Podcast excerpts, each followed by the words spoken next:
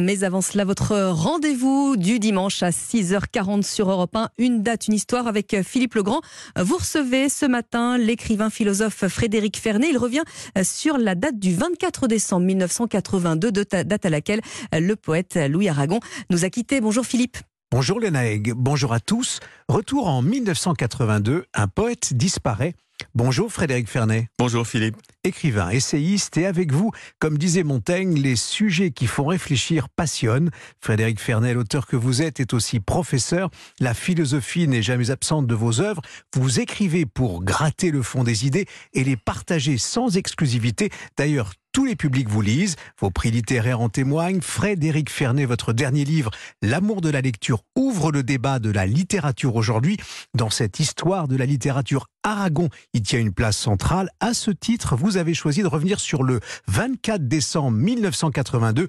Aragon disparaît quelque temps avant. C'est à l'amour qu'il pensait, à Elsa Triolet d'abord. Ses mots, sa voix et son cœur qui bat au micro d'Europe 1. 5 heures du soir, la porte s'est ouverte et est rentrée cette femme qui s'appelait Elsa Triolet. À peine n'étions-nous assis là que je n'ai eu qu'une envie, c'est de faire partir mon excellent ami Roland. Rester seul avec elle. Rester seul avec elle. C'est ce qu'il voulait, c'est ce qu'il disait quelque temps avant de, disparaître. Euh, Aragon, euh, quelle émotion dans cette voix. Avant, vous demandez pourquoi, Frédéric Fernet, vous avez choisi cette date il y a quand même cette force, cette présence, cette personnalité dans ce qu'on entend là. C'est étrange, cette ressemblance qu'il n'a pas avec lui-même. Sa voix ne lui ressemble pas. Mais, mais Frédéric Fernet, pourquoi ce 24 décembre 1982 C'est un soir de Noël. Absolument, c'est le soir de Noël et comme un pied de... nez, comme un pied de nez. il est mort le divin enfant. Il y avait un côté comme ça. La fête de la nativité, ce jour-là, ce soir-là, Aragon s'en va. Il a dû le faire exprès. Euh, il y a un côté provocateur. Aragon, c'est celui qu'on aime adorer ou haïr. Il a toujours adoré ça. Il a passé son temps à se diffamer pour qu'on l'aime un peu mieux, pour qu'on l'aime un peu plus. Et comme je disais, il entre jamais dans la photo. Il passe son temps à retoucher euh, son image, euh, à la déplacer, à la trahir, à se trahir. Il a passé son temps, enfin, écrire, c'est se trahir. Écrire, alors moi, ce qui me touche chez Aragon, c'est peut-être plus précisément, c'est quand il dit écrire est ma méthode de pensée. Ça, pour moi, c'est quelque chose qui m'a guidé euh, dans ma vie de, de journaliste, d'écrivain. Je, je pense qu'il y a une vérité inhérente à l'écriture. Mais il y a, Frédéric Fanet, dans cette date-là et à ce moment-là, dans ce choix que vous avez fait euh, de la disparition d'Aragon, il faut se remettre dans le contexte. Oui, ah oui. On est à Paris, euh, rue de Varennes, et, finalement, d'après ce qu'on entend, d'après ce qu'on a pu lire aussi après, il est veillé par son ami Jean Rista, son légataire universel. Et son amant. Alors vous le dites, effectivement, et ça a été confirmé ensuite, mais pas le jour euh, au fond euh, où on apprend ce, décès, c'est pas ce que l'on va dire, mais les mots que l'on entend à ce moment-là, quand euh, ça devient public, cette disparition, au fond, c'est le départ d'un poète dans la tranquillité, dans la sérénité. Pas tout à fait, parce qu'il était quand même encore assez turbulent. Il était, il avait un peu perdu la tête, il avait un peu perdu la boule.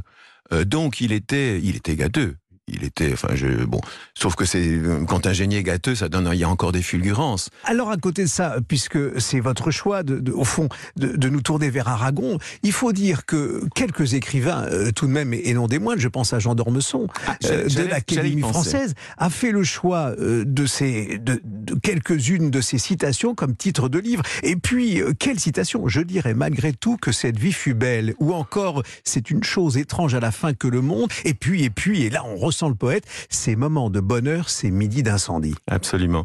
Euh, c'est drôle, j'allais euh, parler de Dormesson parce que euh, Dormesson est un de ceux qui, en tant que critique littéraire, a le mieux parlé d'Aragon alors que politiquement, ils étaient, c'est le moins qu'on puisse dire, opposés, aux antipodes, même l'un de l'autre.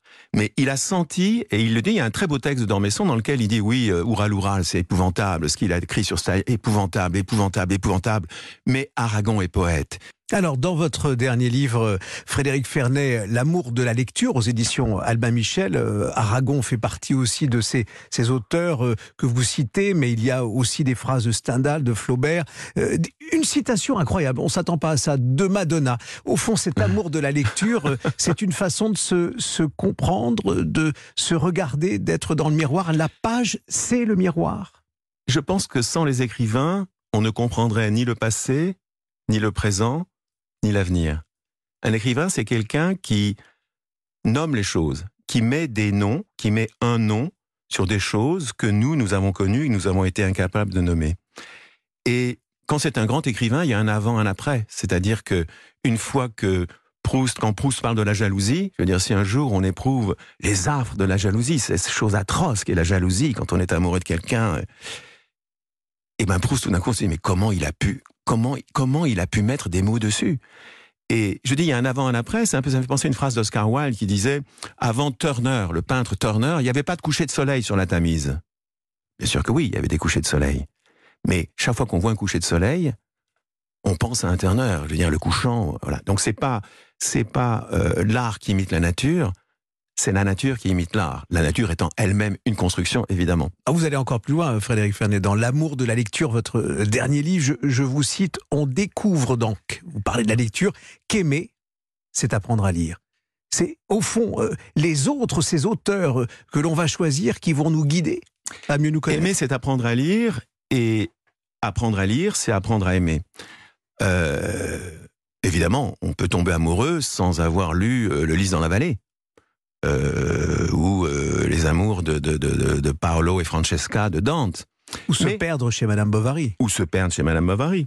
Oui, alors bon, Madame Bovary aujourd'hui, on se dit que bon, euh, elle s'achèterait une, une, décapotable et elle irait passer un week-end à Deauville, quoi. Quel est le problème? Elle est en Normandie, c'est pas loin, quoi, je veux dire. Avant de se dire au revoir, donc en, musique, je rappelle que vous avez choisi sur Europe 1 ce matin de revenir sur le 24 décembre 1982, la disparition d'Aragon, euh, le poète. Votre livre s'intitule L'amour de la lecture aux éditions Albin Michel. Euh, pourquoi ce titre des Rolling Stones? Can't You Me? Parce que pour moi, les Rolling Stones, c'est bon. D'abord, ça n'a pas pris une ride. Euh, c'est ma jeunesse. Moi, j'ai été à la fois Beatles et Rolling Stones. J'ai commencé avec les Beatles vers 12, vers 11, 12 ans. Puis à partir de 15 ans, les Rolling Stones. Allez, on écoute les Rolling Stones. Merci Frédéric. Merci à vous.